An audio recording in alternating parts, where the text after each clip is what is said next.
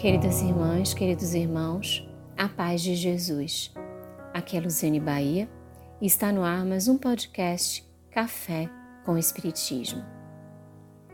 Para as reflexões de hoje, destacamos um texto intitulado Parábolas e Símbolos do Espírito Joana de Ângeles.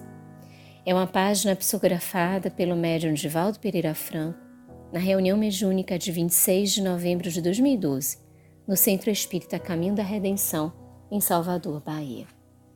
E o texto da benfeitora traz reflexões profundas acerca da didática, da pedagogia e da psicoterapia do nosso querido Mestre Jesus. E assim, vamos compartilhar trechos desta mensagem. Pergunta-se frequentemente por qual razão falava Jesus por parábolas. A interrogação pode ser respondida após breve e cuidadosa reflexão. Desejando que a sua mensagem ultrapassasse o tempo em que era enunciada e o lugar em que se fazia ouvida, não poderia ficar encarcerada nas formulações verbais vigentes, pela pobreza da própria linguagem. Se assim fora, à medida que o tempo avançasse, ficaria superada em razão da maneira como fora formulada.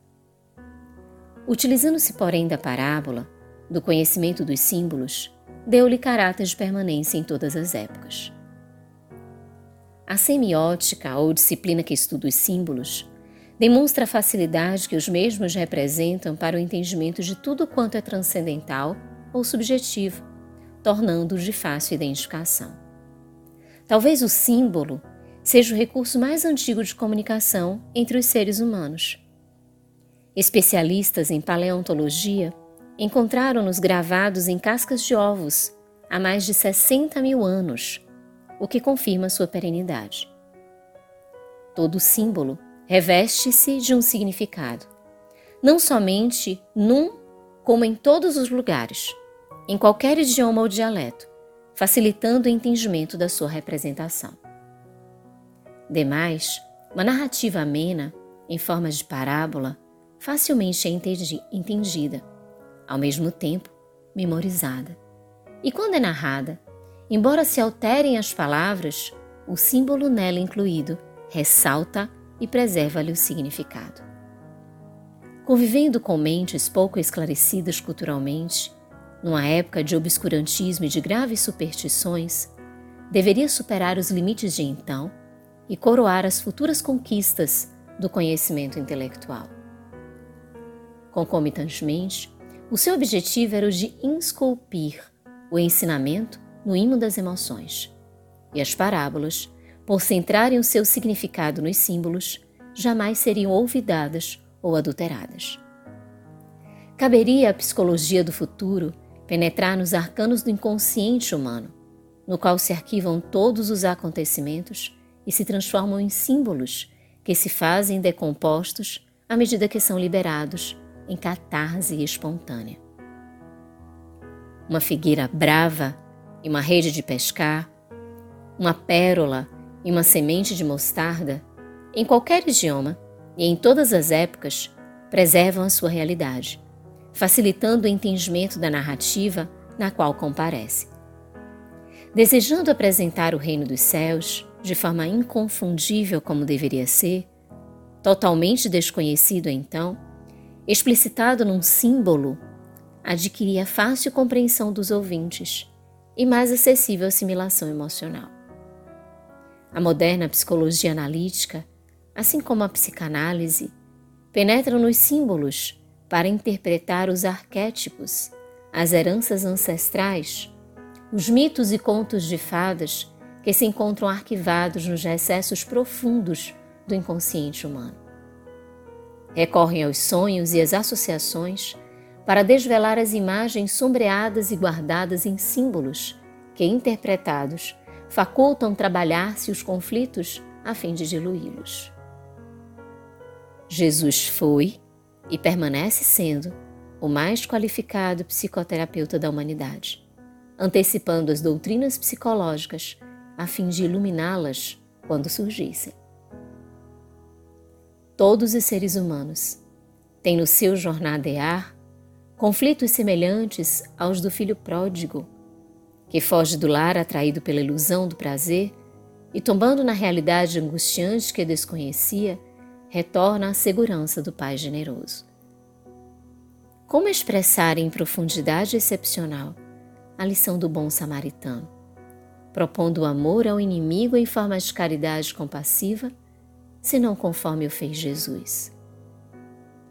A reflexão em torno das virgens loucas e insensatas e das prudentes que se preservaram teoriza de forma segura o significado da fidelidade ao dever de maneira muito especial.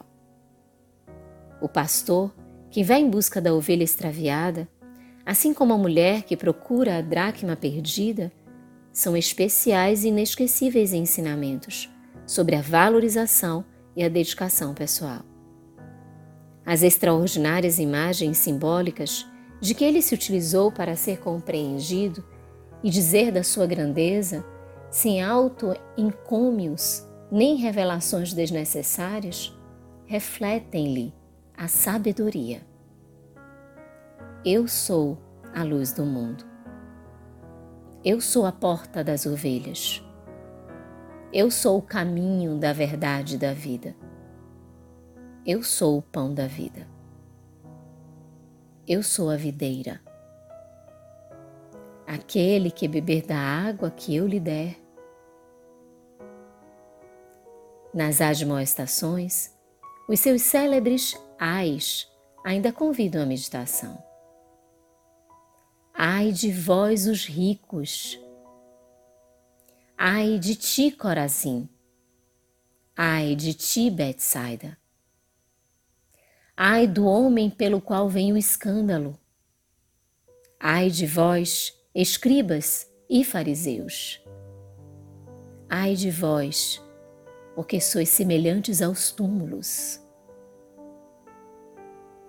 Não menos enriquecedores são os postulados de amor e de promessas de plenitude em favor daqueles que lhe forem fiéis. O que fizerdes a um destes em meu nome, eu vos apresentarei a meu Pai. Eu vos mando como ovelhas mansas. Eu os aliviarei. As canções de exaltação penetram ainda hoje a acústica de todas as almas que lhe ouvem os enunciados incomparáveis. Um homem tinha dois devedores. Ide convidar os estropiados os excluídos, os infelizes. O reino dos céus é semelhante a um homem que eu estarei convosco para sempre. As suaves parábolas de Jesus são o coroamento melódico da sinfonia das bem-aventuranças que a humanidade jamais ouvidará. Todos os seres humanos estão incluídos no Sermão do Monte. Quando o amor se transforma na fonte inexaurível da trajetória evolutiva dos espíritos. Por fim, ele exclamou: O reino dos céus está dentro de vós. Exultai. Com gratidão imensa no coração, até o próximo podcast Café com Espiritismo.